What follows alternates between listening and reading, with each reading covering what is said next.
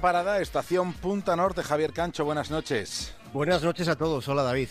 En el capítulo de hoy, el hundimiento del Struma, con casi 800 personas a bordo.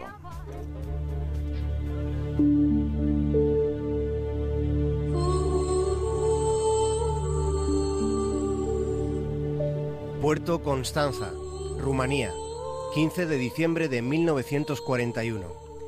Aquel fue el día en el que zarpó el Struma rumbo a Palestina. El Struma era un barco bastante viejo, construido en los muelles ingleses de Newcastle en el siglo XIX, en 1867. El casco era de acero, pero la estructura básicamente era de madera. Aquel año del 41 tenía bandera panameña, la tripulación era búlgara y el capitán era un griego llamado Pandelis.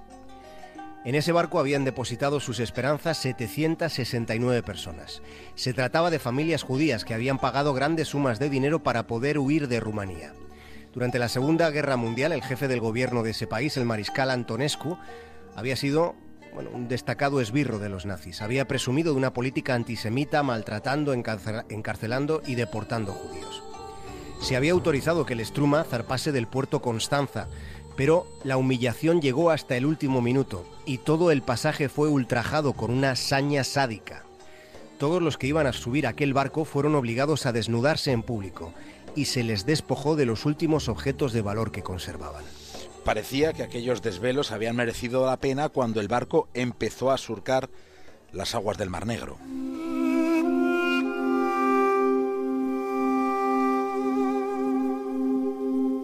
Pero los problemas, los siguientes problemas comenzaron 48 horas después, nada más llegar al estrecho del Bósforo en aguas turcas.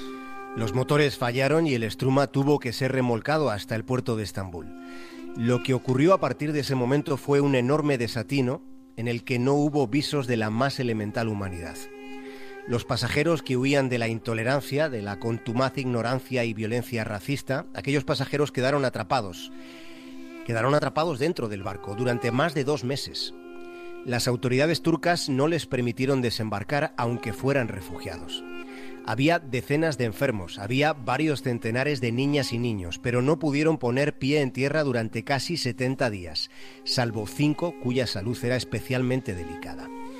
En esas últimas semanas de diciembre del 41 comenzaron las negociaciones para dilucidar qué hacer, qué hacer con, con todas aquellas personas.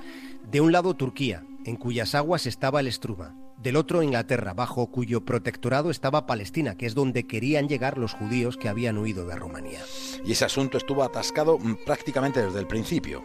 Si ningún país quiso hacerse cargo de aquellos emigrantes que estaban desesperados, nadie levantó la mano para ofrecer una solución. Permanecían confinados en un carguero de carbón con humedad y sin certezas. Los días pasaban mientras la intransigencia diplomática continuaba. Sin la ayuda de la comunidad judía de Estambul, aquellos refugiados se hubieran muerto de hambre. Cada día, un bote con remos llevaba provisiones a bordo. Lo que llegaba era poco, muy poco, teniendo en cuenta que a bordo había casi 800 personas.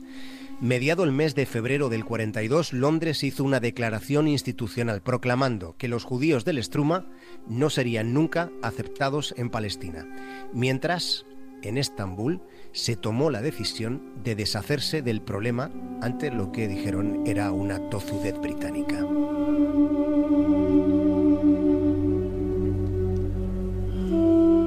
Así llegamos hasta el 23 de febrero de 1942. El Struma fue revolcado desde el puerto de Estambul a través del Bósforo, dejándolo mar adentro. Fue abandonado a la deriva en el Mar Negro y con la radio estropeada y sin apenas provisiones. Los turcos se lavaron las manos en las aguas de un mar oscuro y tumultuoso en plena Segunda Guerra Mundial, mientras los británicos se lavaron la conciencia, alegando que sus diplomáticos en Palestina no podían hacerse cargo. En la mañana del 24 de febrero un submarino soviético trató de ponerse en contacto con el Struma, pero ya hemos dicho que resultaba imposible comunicarse con aquel barco sin emisora ni puerto de destino.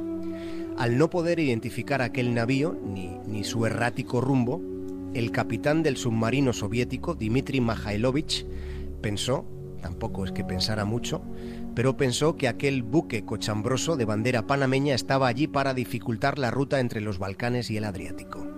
El caso es que el capitán soviético ordenó disparar un torpedo que hundió el Struma en aguas del Mar Negro.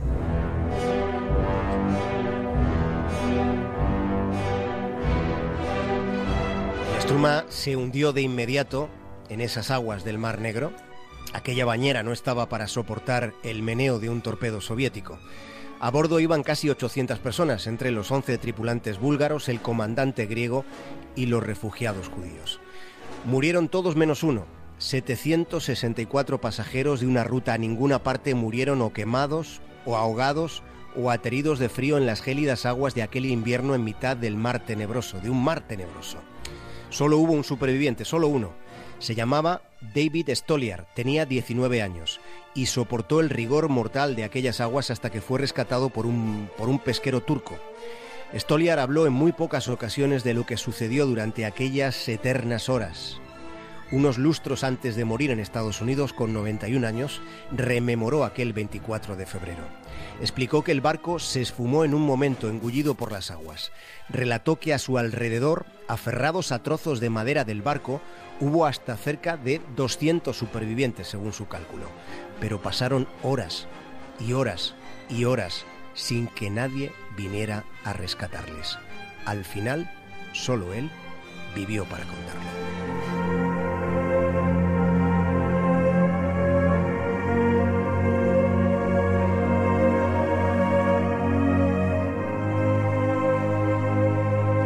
Esta es una historia, una historia real de la Segunda Guerra Mundial, una historia de la que se ha hablado poco. También es una historia sobre la condición humana, sobre los refugiados, sobre la ausencia de empatía con aquellos que dejan sus casas, sus pertenencias, sus vidas, lo dejan todo porque no tienen otra salida que huir de sí mismos. Esta semana se van a cumplir 75 años del hundimiento del Struma. Hace cinco años se organizaba en Estambul un homenaje a los casi 800 que sucumbieron, pero a ese acto no acudió ningún representante del gobierno turco, tampoco ninguno de la embajada británica. Un tipo llamado Sen Sofoglu es un ciudadano turco, es amigo del único superviviente, David Stoliar. Este hombre, Sofoglu, explicaba hace cinco años que en el homenaje a los pasajeros del Struma no se esperaba que Ankara o Londres pidieran perdón. Habría sido suficiente, decía, si al menos se hubiera expresado tristeza por lo ocurrido, porque así, de algún modo, reflexionaba, habrían asumido su responsabilidad histórica en aquella tragedia de la que están a punto de cumplirse 75 años esta semana.